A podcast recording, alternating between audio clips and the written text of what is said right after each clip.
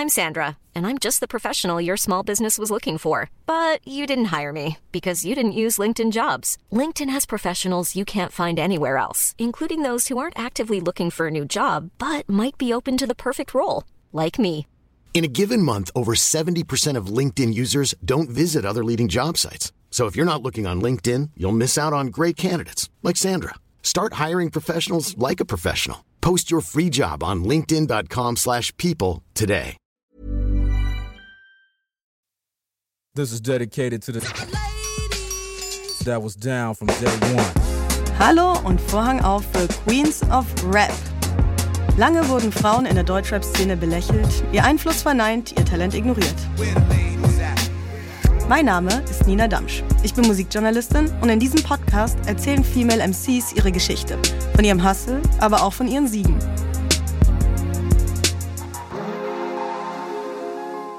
EWA, endlich ist ein Mädel da. Als Schwester Eva im Jahr 2012 die Deutschrap-Szene betrat, fühlte es sich tatsächlich an wie die lang ersehnte Ankunft eines Messias. Nur eben im Maria Magdalena-Dress. Damals war Eva nicht gerade mal die erste Frau im Rap. Vor allem in den 90er Jahren waren eigentlich Acts wie Sabrina Settler oder Tic Tac Toe sogar teilweise erfolgreicher als männliche Kollegen. Und mit Kitty Cat hatte sich in den 2000ern sogar schon eine Frau im Gangster-Rap behauptet. Trotzdem fühlte es sich ein bisschen so an, als wären da ewig keine Frauen gewesen, als Eva die Sausage Party crashte. Denn irgendwie waren sie alle verschwunden. Artists wie Bushido und Sido hatten Rap charttauglich, aber eben auch härter gemacht. Aber plötzlich war da eben wieder ein Mädel da. Und die war nicht nur weiblich, sondern so Straße und real wie wenige ihrer Kollegen. Eine ehemalige Sexarbeiterin, die davon rappte, wie sie Freie abzieht, Drogendealten, Polizisten verarscht und sich für nichts, aber wirklich gar nichts entschuldigt oder schämt. Eva war das fresheste, revolutionärste und punkigste, was Deutschrap damals passieren konnte. Und das auf 90 BPM. Und trotzdem war die Reaktion damals von vielen, Zitat Eva, ah, sie ist eine Hure, wie kann sie bloß rappen? Ihr habt alle Angst, denn ich kann euch bloßstellen. And she did that. Vier Alben, zwei davon Top Ten Erfolge, eine eigene Doku, Bestseller-Biografie und über eine halbe Million FollowerInnen. Aber auch Knastaufenthalt, Mutterschaft und neue Traumata begegneten Eva auf ihrem Weg vom Bordstein zur Skyline. Ein Weg, auf dem sie es immer konsequent real keepte, im Guten wie im Schlechten, mit all seinen Konsequenzen. Ich habe vor kurzem ähm, Rheingold gesehen von deinem ah. äh, liebenswerten Kollegen und Labelboss Ratar. ja. Und ähm, darin findet auch eure erste Begegnung statt, wie ihr dich quasi in Frankfurt im Roten Haus kennenlernt und ihm vorrapst und er ist so, ja, mal gucken. da kann also, man noch dran arbeiten, aber du solltest Rapperin werden, weil du bist einfach ein krasser Charakter. Wie nah lag diese Szene an der tatsächlichen Realität? Also tatsächlich war es zum ersten Mal, waren wir in Bonn. Im, mhm. im, im, wie heißt denn der Laden da? Nochmal. Bonn 17, genau. In Bonn 17, in Bonn war das tatsächlich unsere erste Begegnung. Und eigentlich ähm, hat er mir ähm, gefälschte Parfums angedreht. Also gerappt habe ich da noch nicht.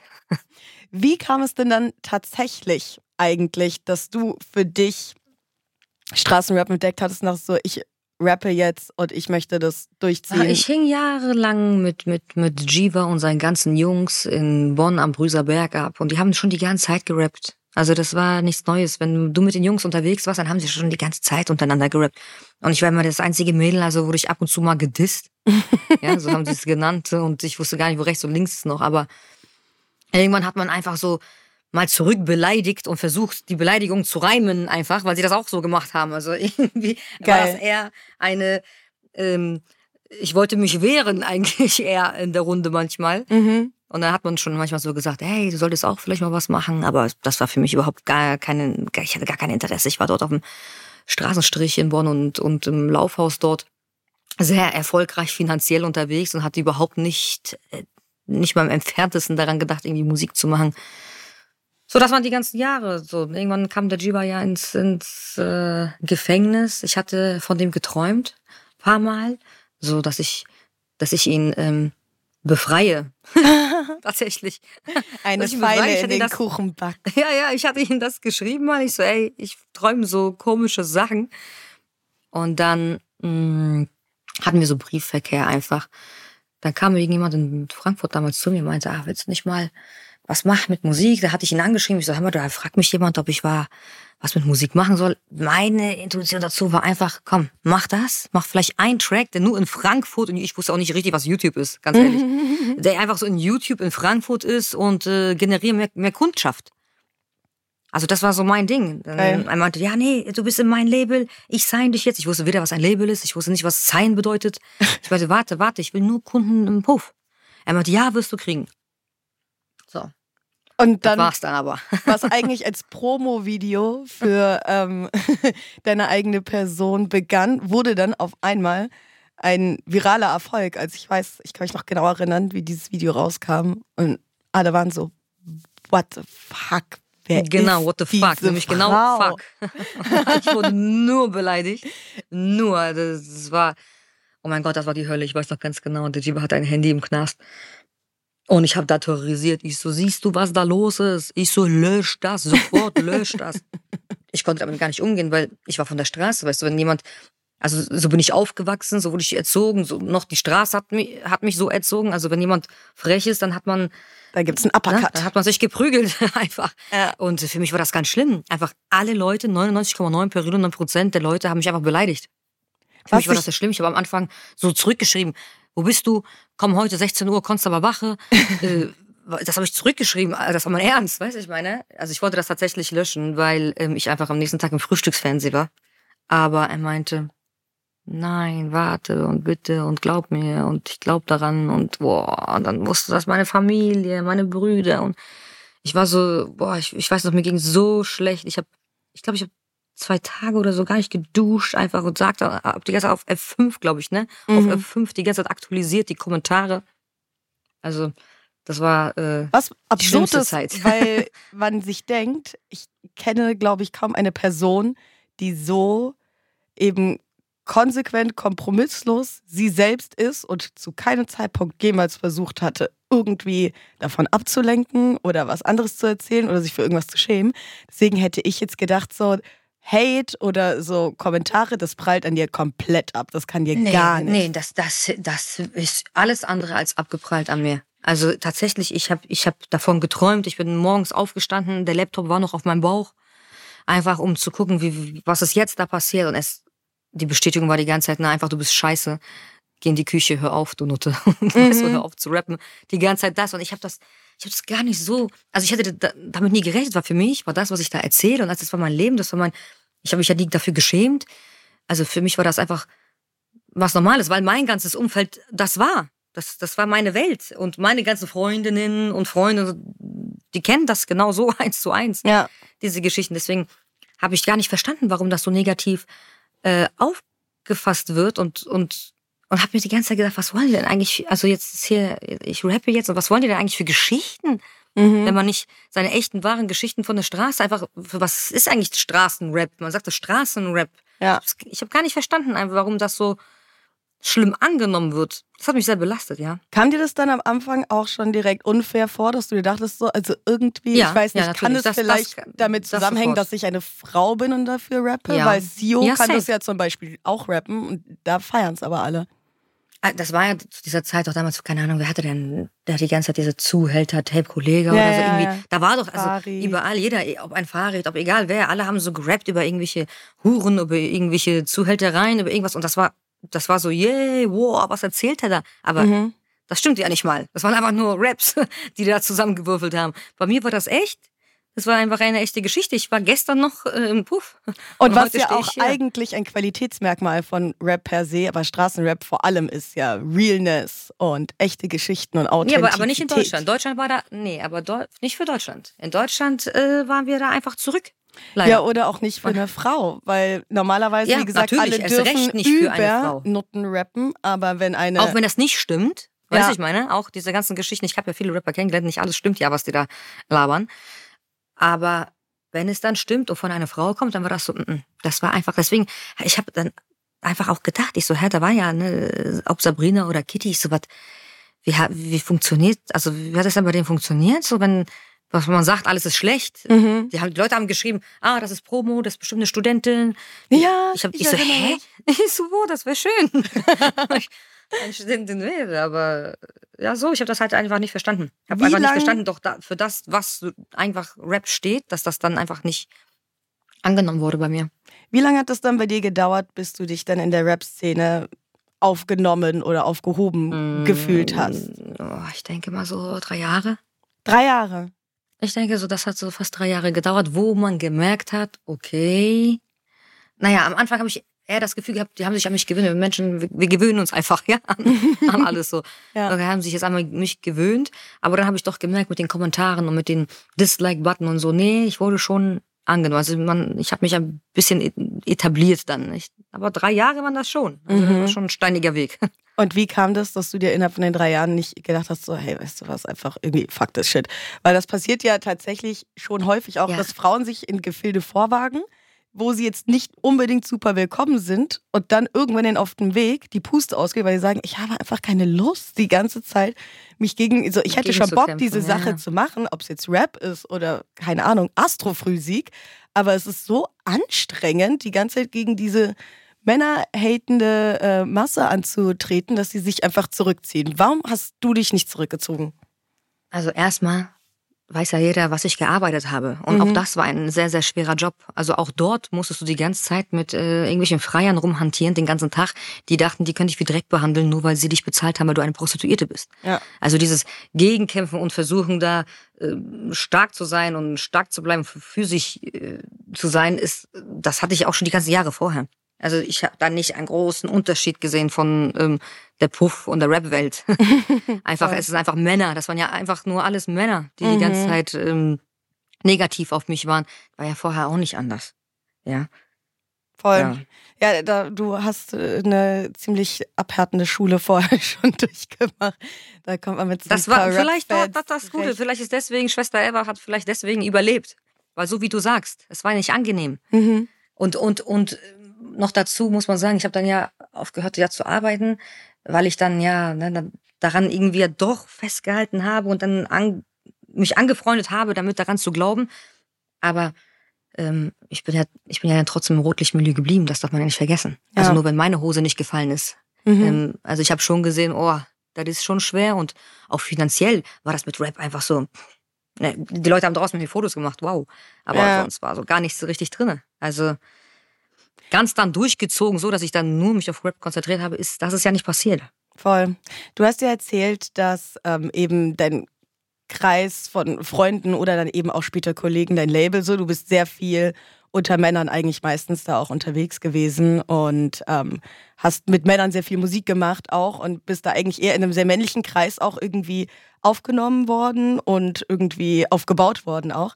Aber war zum Beispiel auch so eine Frau wie Sabrina Settler oder Kitty Cat, die du auch erwähnt hast, dass es so Rapperinnen gab? War das für dich in irgendeiner Form eine, ich weiß nicht, Vorbild ist vielleicht das falsche Wort, aber zumindest so ein Fixpunkt, wo man sehen kann, ah, okay, Ja, das kann ja, sein, klar. ich kann das auch machen?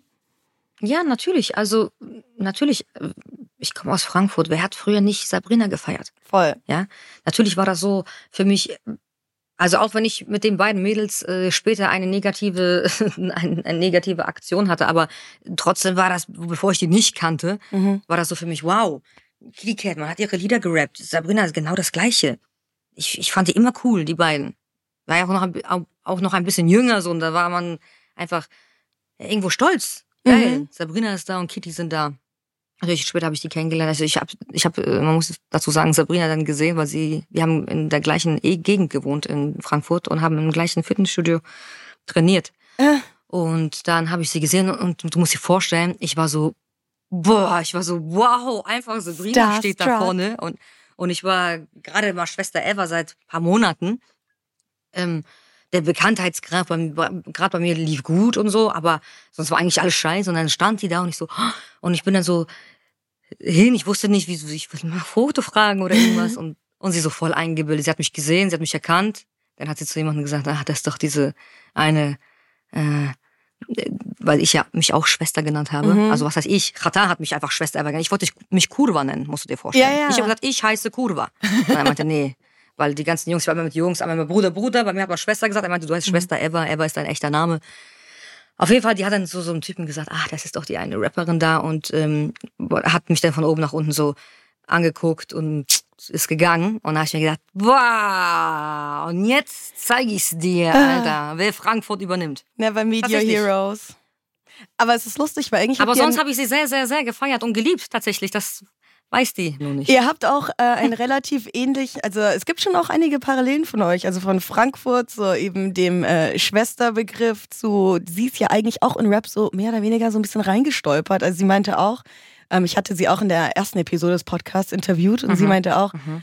ähm, sie wollte gar nicht, also es war jetzt für sie nicht so, dass sie die ganze Zeit Dr. Dre und Snoop Dogg gepumpt hätte und sich dachte, ich werde jetzt auch Rapperin, sondern es passierte irgendwie so durch Moses, der dann meinte so, hey, schreib auch mal einen Part. Und dann kam das so gut an, dass es dann irgendwie hieß so, okay, du sollst Rapperin werden, mach doch ein ganzes Album. Und sie war so, was? Das hatte sie ursprünglich gar nicht geplant. Und bei dir ist es ja irgendwie auch mehr oder weniger so ähnlich gewesen, dass dieses Video auf YouTube kam und ob positiv oder negativ, es hat sau viel Aufmerksamkeit generiert. Und man war so, okay, du solltest das weiter tun, weil offensichtlich triggerst du einen Punkt bei den Leuten, die, was zwar nicht allen gefällt, aber du löst was aus. So deine Person ist fresh, es ist neu, es, es löst einfach starke Gefühle aus. Und das habt ihr ja irgendwie auch äh, gemeinsam. Also und natürlich von Ja, Frankfurt. schön, ganz dass wir doch noch was gemeinsam haben.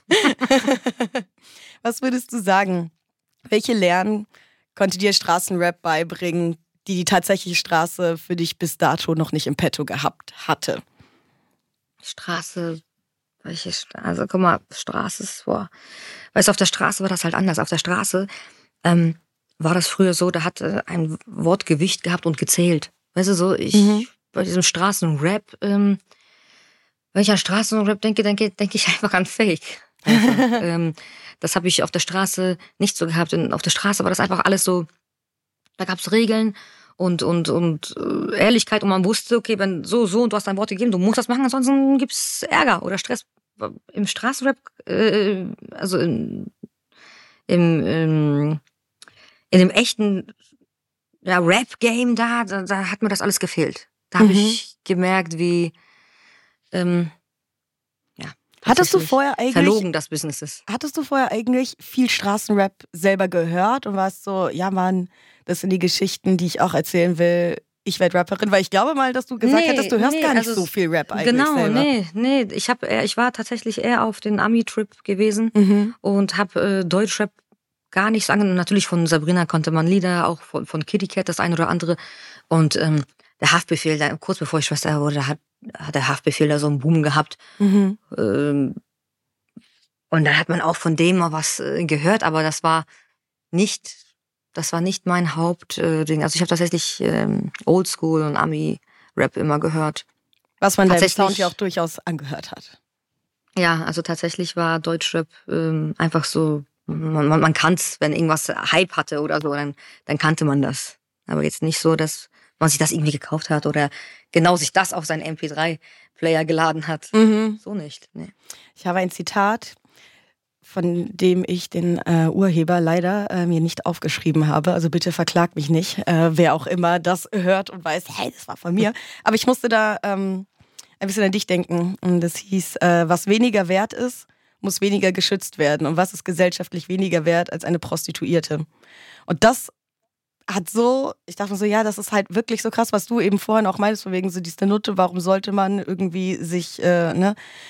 Das fand ich immer am faszinierendsten an dir auch, dass du so die verletzlichsten Seiten an dir oder die Seiten, die man am einfachsten eigentlich angreifen könnte, weil du gesellschaftlich einfach in einer schwierigeren Position da warst, das nie verstecken zu, versucht hast, sondern genau das Gegenteil damit gemacht hast. Du hast immer alles an dir geowned. Und da habe ich mich gefragt, wie nimmt man sein Stigma an und wandelt es in Stärke um? Ach, Ich weiß auch nicht, äh, tatsächlich. Weißt du, ich meine, wie, wie ich das da so geschafft habe. Mhm. Wie gesagt, es war halt am Anfang echt äh, problematisch, auch für mich so.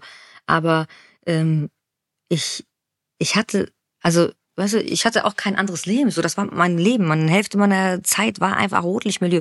Für mich war das das Normalste, überhaupt so zu sein, wie ich bin.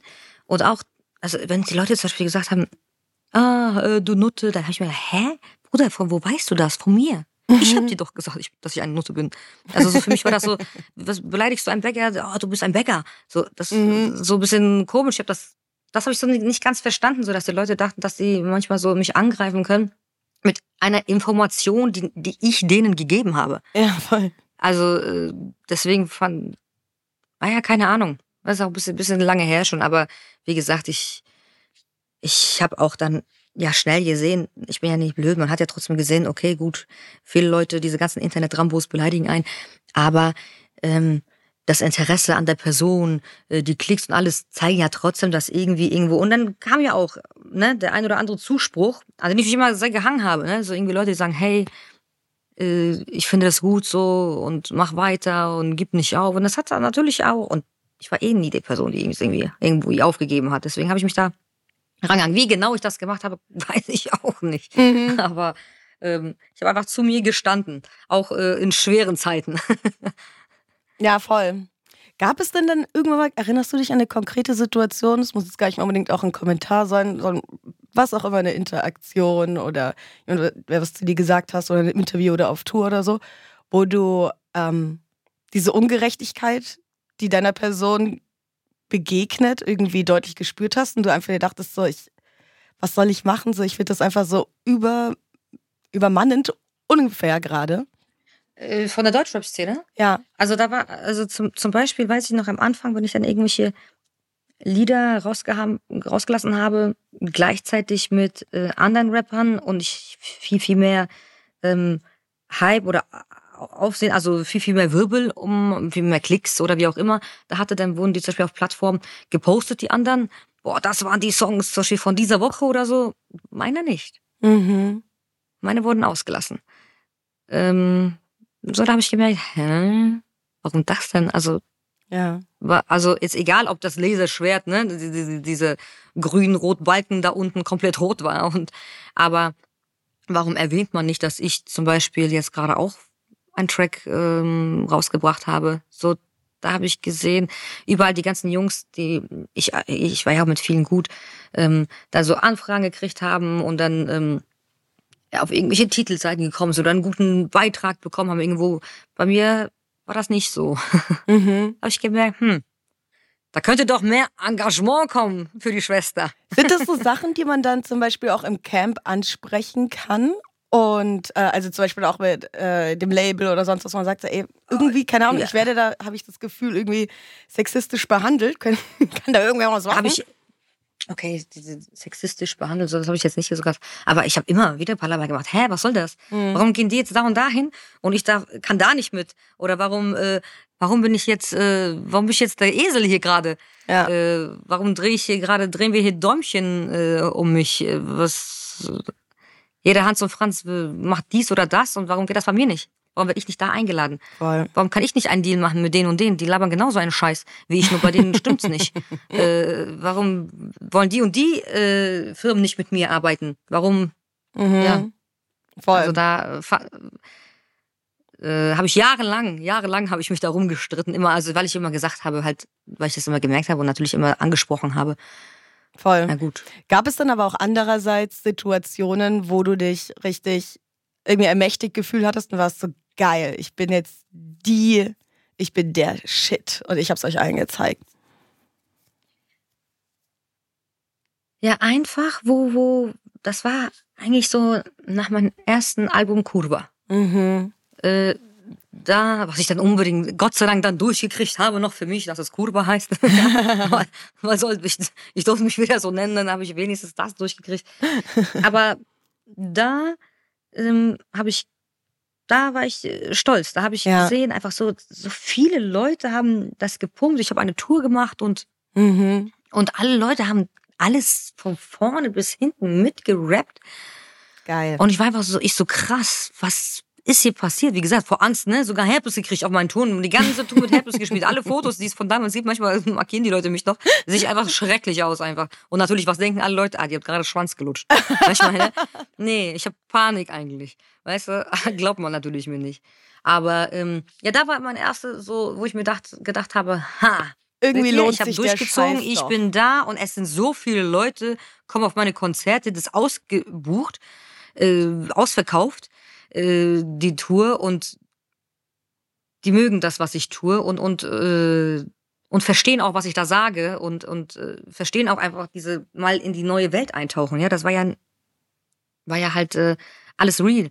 Deswegen ja, das war das erste Mal so nach Kurve-Album, wo ich mir gedacht habe, doch guckt äh, und kommentiert und hatet weiter, weil anscheinend hat mich diese Hate dahin katapultiert, Mhm. äh, dass ich doch jetzt irgendwie angenommen wurde. Voll. Und auch zu wissen, Menschen. so, ich kann das auch irgendwie. Ich weiß Ja. nicht, ich finde immer, während man in so Arbeitsprozessen drin ist, hat man dann oft Zweifel und wenn dann irgendwie negatives Feedback kommt, aber alleine dann, wenn man mal so ein, eben wie ein Album, so einen kompletten, so ein komplettes Projekt mal fertig hat und präsentiert, man weiß, man hat das einfach von vorn bis hinten selber gemacht. Das ist schon eine ganz sehr viel geilere Bestätigung für einen selbst als irgendein Kompliment von jemand anderen zu, was weiß ich, Aussehen oder sonst was, so dass man Richtig. weiß, so, ich kann Richtig. etwas und ich zieh's durch auch sogar. Ja. Das ist geil. Wo wir von ähm, Aussehen und Herpes und schon geredet haben.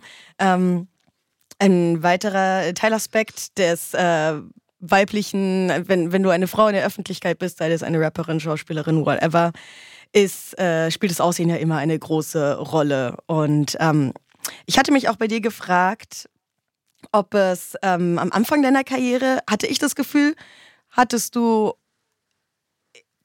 hattest du eher versucht, jetzt nicht so super ultra weiblich aufzutreten. Und ähm, das war jetzt aber auch nur meine Wahrnehmung. Vielleicht äh, ist das bei dir überhaupt nicht, weil ich habe das Gefühl, im Laufe deiner Karriere hat sich dein Wandel vollzogen und dass du quasi diese klassisch weiblich besetzten, in Anführungszeichen, Tussi-Sachen viel mehr immer mit der Zeit mehr quasi dir rausgenommen hast oder erlaubt hast als am Anfang. Und ich habe mich gefragt, ob das Absicht war oder hattest du halt einfach am Anfang nicht so Bock auf, ähm, was weiß ich, ich bin jetzt im pinken Kleid und äh, BBL und sonst was und äh, ich möchte als sehr dieses eben gewisser Look von einer äh, ultra femininen Frau wahrgenommen werden. Also tatsächlich war da überhaupt nichts geschauspielert oder irgendwas. Ich bin auch privat die ganze Zeit mit Jogginganzügen rumgelaufen. Ja, also das, jeder, der mich kennt von, von früher, wo ich noch nicht Schwester war, weiß ganz genau, ach, einfach mit ihrem Adidas-Anzug. Das war so, ich hatte den in allen Farben einfach, weißt du, ich meine, ich Ja. habe den geliebt, der, äh, ich habe mich bequem damit gefühlt und dann, also ich weiß noch ganz genau tatsächlich, diesen Umschwung war, ich habe ein Foto gepostet, ähm, in meinem Flur vor einem Spiegel und da habe ich einfach eine Hotpants angehabt. Ich weiß Mhm. noch ganz genau, bis dahin war ich immer so, ähm, ja, mit meinen Jogginganzügen. Und habe ich einfach ein, so ein Foto gepostet, weil ich hatte so komische Schuhe mir gekauft für ein Videodreh und dann diese, das waren so Neonfarben. Mhm. Und habe ich dieses Foto gemacht und dieses Foto hat so mehr Klicks gehabt als alles andere. Mhm. Weißt du, dieses Foto, aber ich habe mir, mir gefallen. Ich habe in den Spiegel geguckt, ich so, ach, du bist sexy, ey, Mhm. was ist los? Weißt du, ich meine, mit Jogginganzug, alles schön und gut, ne? Du bist die harte Frau, die Powerfrau, alles schön gut, aber wow, du siehst gut aus. Ich habe mir gefallen mit diese Hotpants, mit diesen High Heels vor dem Spiegel und das hat halt sehr, sehr viele Klicks gebracht. Und da habe ich mir gedacht, hä? Warte mal, ich bin Schwester Eva. Ich, ich kann das. Ich habe ich hab die ganzen Ami-Videos gesehen von den ganzen Mädels da, die sind alle oh, mit Mikrotangas und äh, fast Ja, ja. oben ohne, nur, mit- nur mit Nippelaufkleber gewesen. Und ich habe da einfach eine Hotpants an. Wow. Also, das war noch so weit weg von Dings. Da habe ich mir gedacht, hä? Und dann natürlich, ähm, wer sagt, dass er nicht Sachen postet, damit man Klicks generiert und so, ach Quatsch, das ist Bullshit, man steht nur nicht dazu. Natürlich hat mir das gefallen, dass da einfach so doppelt und dreifach Klicks auf diesem Foto waren. Mhm. Und das hat mir, mir, auch noch bestätigt, guck mal, du kannst und du darfst dich auch so präsentieren. Jiva wiederum, also Chata wiederum, Mhm. fand das gar nicht so gut. Weil habe ich nämlich noch ein Foto gepostet und noch eins, weil ich fand das super cool. Hier die Klicks, da fühle ich mich wohl und ich zeig, guck mal, wie, was eine geile Frau ich eigentlich bin. Ja. Ähm, und Own er so, it. bitte nicht, mach weniger, hör auf damit. Und weil er dann angefangen hat zu sagen, jedes Mal, wenn ich irgendwie ein Foto gepostet habe, in irgendeiner sexy Pose mit weniger, fand er das gar nicht schön. Mhm. Und weil genau er mir gesagt hat, immer, boah, was hast du gerade gemacht? Wir sind nur im Hotel gewesen, schon wieder hast du irgend so ein Foto. Und dann habe ich erst recht. Ich so, mhm. nee, nee, nee, nee, nee, nee, nee.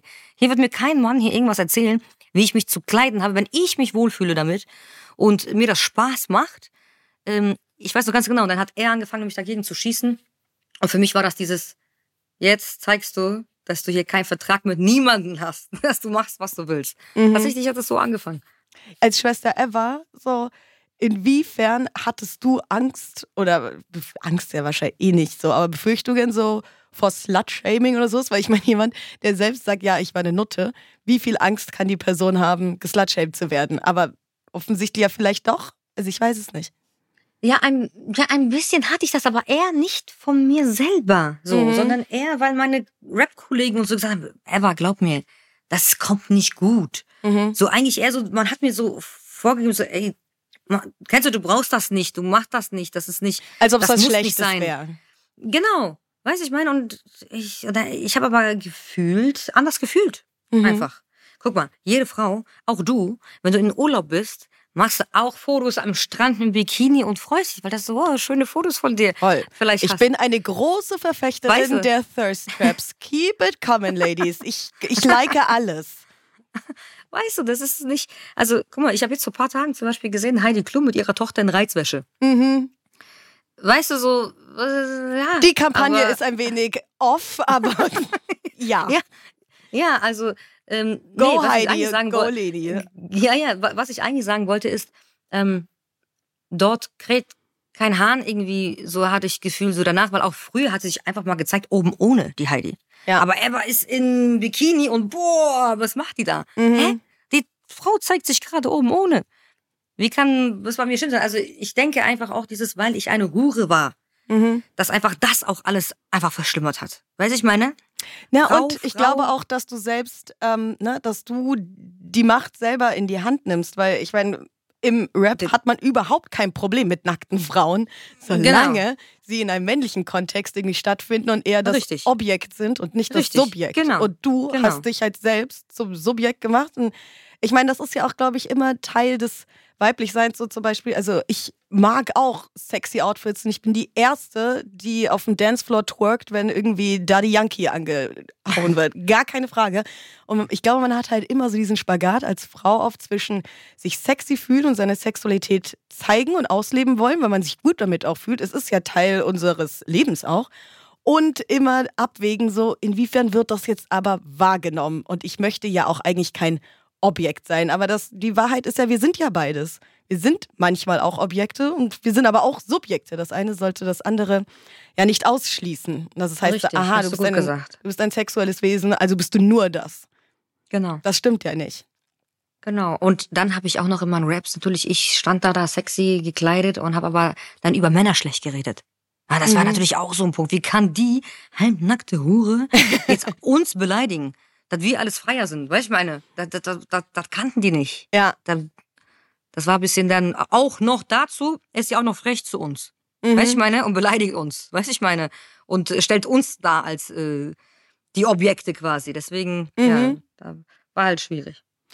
Hattest du dir da je irgendwas dabei gedacht? Wahrscheinlich nicht, aber es war halt einfach deine Realität, oder dass du dachtest, ha, ich ich drehe den Spieß jetzt mal um und jetzt sollen die mal gucken, wie es ist, zum Objekt zu werden? Oder hattest du gar nicht damit gerechnet, dass die nee, so darauf reagieren? gar nicht. Guck mal, über sowas habe ich gar nicht so, also das war klar in meinem Kopf.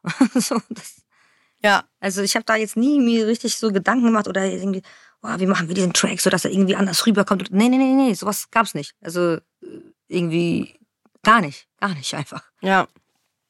Könntest du so eine konkrete Antwort davon, darauf geben, wenn man dich fragt, wo endet dann für dich Objektifizierung von außen und wo beginnt Selbstbestimmtheit?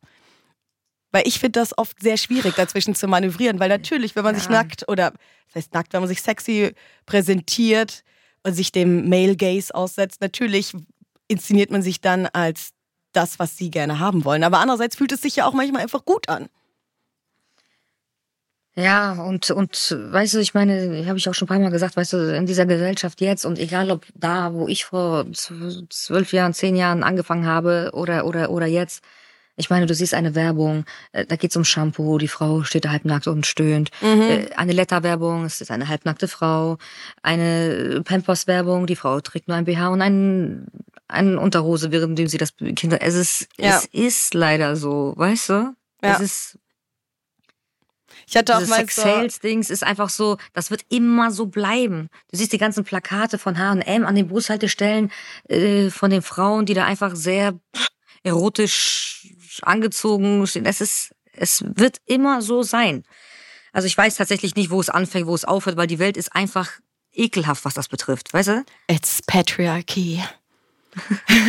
Aber ja, ich hatte mal auch so ein Essay gelesen, wo es um die ähm, Reeperbahn ging, beziehungsweise äh, Herbertstraße, glaube ich, ist die äh, Straße, wo die Frauenschaufenster stehen, oder? Genau. Genau. Richtig. Und ähm, alle, da wurde so gesammelt Artikel über die ähm, Herbertstraße und generell, was so Prostitution in der, mit der Reeperbahn sowas zusammenhängt. Und jeder einzelne Artikel war bebildert mit äh, Frauenbeinen oder Brüsten oder ja. sonst was. Und es war so, als ob Männer nicht Teil von Sex wären. Also der weibliche Körper, wenn du den abbildest, so ist das immer im Kontext, beziehungsweise in Geschichten, wo es um Sex geht, werden immer Frauen zur Bebilderung hergenommen, als ob Richtig. der weibliche Körper per se gleichbedeutend mit Sex wäre, als ob Männer genau. nicht auch eine Rolle irgendwie dabei spielen würden. Und ja, das richtig. Dass ähm, ja, es ist, es geht halt so tief einfach, dass ähm, die Sexualisierung des weiblichen Körpers einfach in so vielen Gefilden in uns drin ist und ja, aber trotzdem dürfen Frauen ja auch ähm, selber darüber entscheiden, wann sie auch mal Objekt sein wollten und wann nicht. Wie hast du denn die Entwicklung von Frauen jetzt im Laufe deiner äh, Karriere in der deutschen Hip-Hop-Szene wahrgenommen? Und siehst du, ja, auch, siehst du auch deinen Impact? Also auf jeden Fall habe ich irgendwie ähm, die Steine auf jeden Fall mit ins Rollen gebracht. Das, das, das, das, das kann ich mir schon so sagen. Ähm, die, die, ich habe also ich freue mich so sehr, dass wir einfach so weit sind gerade, weißt du, ich meine? Mhm. Ich freue mich so sehr. Ich habe immer wieder gesagt, mein Gott, war in Interviews so, ja, was, also ich würde mir wünschen Frauen und ich würde mir wünschen Frauen und ja. Frauen und so. Weißt du, ich meine? Und endlich ist es soweit. Wir sind gerade in so einer Hype-Position. Einfach Frauen sind müssen. Ich freue mich, dass die nicht diesen Weg gehen müssen wie ich, weil dann wenn, hätten wir mhm. nämlich gar nicht mehr so viele. Kannst du mir mal glauben, weißt du, ich meine? Ja. Wenn ich schon sage, als eine Frau mit Ellbogen und von der Straße, das war schwer, dann glaub mir für die anderen, die nämlich gar nicht dieses Leben haben, wäre das schon längst ein Ende. Ja. Das heißt, ich, ich freue mich einfach, dass wir gerade so viele sind, dass immer wieder mehr dazukommen. Es fühlt sich ja gerade an wie Unkraut. Kennst du, überall kommt irgendwie eine mhm. neue Female NC. Ist, ist cool. Äh, Feiere ich extrem, dass die Frauen mutiger geworden sind. Und ich weiß auch, dass bestimmt die eine oder andere auch wegen mir sich gedacht hat, boah, wenn die das macht und die das schafft und die es einfach weitermacht und jeder hat gesehen, jeder hat gesehen, was ein Hate ich hatte. Das ja. war äh, ist kein Geheimnis gewesen. Die alle haben gesehen, wie schwer das war. Und trotzdem sich zu denken, ey, die hat's gemacht und gepackt und durchgezogen und ist am Ball geblieben. Ich, ich schaffe das auch. Also ich, ähm, ich bin auf jeden Fall stolz darauf, dass, dass, dass, dass manche Mädels äh, ähm, auf dem Teppich laufen, den ich da äh, ausgerollt habe, kann man sagen. Voll. Es gibt auch so eine Line von Juju, das ähm, einer der letzten Singles, die sie in dem Sommer veröffentlicht hatte, wo sie auch sagt, also mehr oder weniger, ich weiß nicht, ob ich es jetzt ganz konkret wiedergebe, aber äh, weil wir Fotzen waren, könnt ihr jetzt Host sein. Und das ist es ja manchmal wirklich so. Das ist so geil. Und weil eine Schwester Eva halt irgendwie über ihre äh, Erfahrungen auf der Straße gerappt hat, können jetzt Frauen sich auch viel wohler fühlen, eben in einem String zu twerken und zu sagen, ich fordere trotzdem Respekt dafür ein, weil ihr habt euch daran verdammt nochmal zu gewöhnen. Ja, und das ja. ist zum Teil ganz bestimmt auch dir zu verdanken, dass das heute ja, korrekt, geht. Das freut mich übertrieben. Weibliche wirklich, RapperInnen gab es ja auch, aber vor allem halt eben auch diese Facette und dass man eben auch, wie gesagt, so, es gibt halt eben das war ja früher in den USA auch so. Es gibt halt eine Foxy Brown oder eine Lil Kim, mhm, die mhm. sexy auftreten und das machen durften. Und dann gab es auch Missy Elliott oder Lauren Hills, ja, genau, die halt eher, genau. also das ist ja auch schon, ja, die Vielfalt ist halt jetzt richtig, einfach da, dass geil. Frauen heute auch foxy sein dürfen und nicht Ja, aber nur ich muss ehrlich Missy. sagen, ich bin nicht, nicht äh, auf alles stolz, was ich in meinem Leben da geleistet habe, aber darauf bin ich schon stolz, dass ich einfach mit, mit, ähm, mit dabei bin einfach. Ja, das ist, kannst du auch sein. Dann bin ich jetzt tatsächlich schon in der letzten Frage angekommen und das ist natürlich ein Ausblick in die Zukunft. A, wo wird unsere Queen of Rap Frankfurt Schwester Eva in Zukunft in der Rap-Landschaft sich verorten und wie siehst du generell die Zukunft von Rap aktuell und Frauen darin? Also, ich hoffe, ja, ich hoffe, dass äh, es alles so schön für die Frauen bleibt, wie es gerade ist und noch, noch mehr nach vorne geht, weil so weit wie wir jetzt sind, waren wir noch nie oder war Deutschland, Deutsch Female NC Rap einfach noch nie. Das heißt, wir sind in ein perfekte Sparte, haben wir uns da freigeschaufelt und alle marschieren da einfach gerade mit Kopf hoch ähm, lang, das feiere ich extrem. Und wenn wir so weiterlaufen, dann wird's noch krasser. Das heißt, da, da bin ich guter Dinge. Äh, ich, weißt du, ich bin seit, seit ähm, meine Tochter ähm, geboren ist, unzufrieden Mhm. ähm, mit meiner Musik, muss ich dir ehrlich sagen. Ich kann nicht mehr hinter ähm, Sachen stehen. Äh, weißt du, so, wenn es um Gangster-Rap, geht, weißt du, ich weiß natürlich, viele Leute erwarten irgendwie von mir diese, diese Gangster- und Straßenrap und alles schön und gut. Und das war ja auch mal so und, und das war echt und ich habe das auch gefühlt. Mhm. Aber das ist nicht mehr so, weißt du? Ja, und ich klar. kann das nicht mehr fühlen. Ich brauche, ich werde jetzt definitiv mein nächstes Album wird so ein Update sein, dass ich weiß, dass einfach viele von meinen alten Fans, die immer noch glücklich sind, dass ich diejenige bin, die immer noch so krass Hardcore rappt, ja, dadurch ich schon sieben Knoten in meinen Stimmbändern habe, ähm, weil mir das keiner beigebracht hat, wie man das richtig macht, ähm, dass ich wahrscheinlich Leute dadurch verlieren werde, was mir tatsächlich nicht wehtun wird, Mhm. weil ich habe mich weiterentwickelt und ich brauche und ich will ein Update gerade. Also man sagt doch, man kriegt die äh, Nutte aus dem Puff, aber, den den Puff nicht, nicht aus der Nutte, ja, ähm, oder von der Straße. Ähm, tatsächlich ist das ein bisschen so. Also mein Herz, also bin ich, ich war jetzt vor ein paar Tagen in Frankfurt an der Taunusstraße, ich fühle mich da wohl. Komisch, ne? Ja. Also ich laufe da durch. Vor zwei Tagen war ich da und ich sehe so die Taunusstraße, die ganzen Bordelle, ich sehe das Fenster, wo ich gearbeitet habe und ich laufe da durch und ich habe kein negatives Gefühl tatsächlich.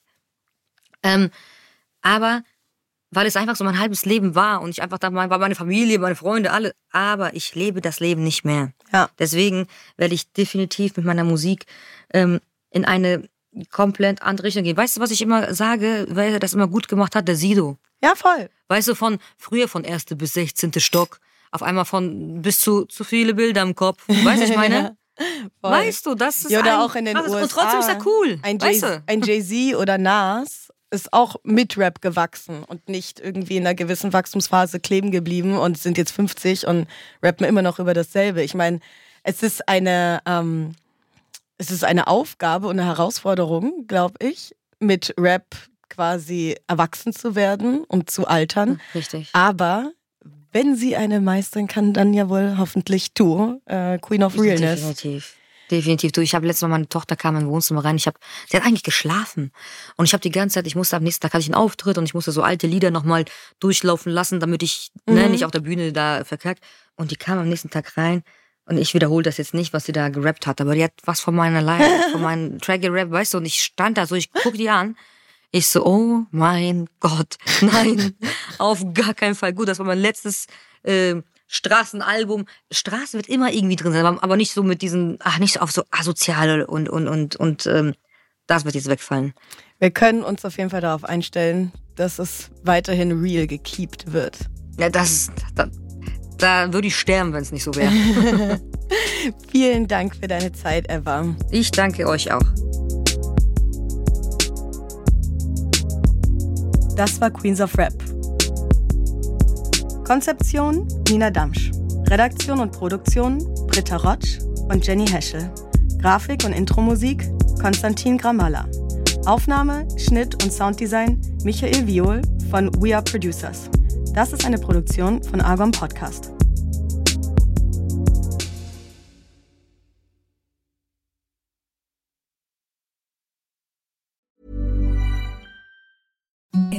The softest sheets you've ever felt. Now imagine them getting even softer over time. That's what you'll feel with Bowl and Branch's organic cotton sheets. In a recent customer survey, 96% replied that Bowl and Branch sheets get softer with every wash. Start getting your best night's sleep in these sheets that get softer and softer for years to come. Try their sheets with a 30-night guarantee. Plus, get 15% off your first order at bowlandbranch.com. Code BUTTERY. Exclusions apply. See site for details.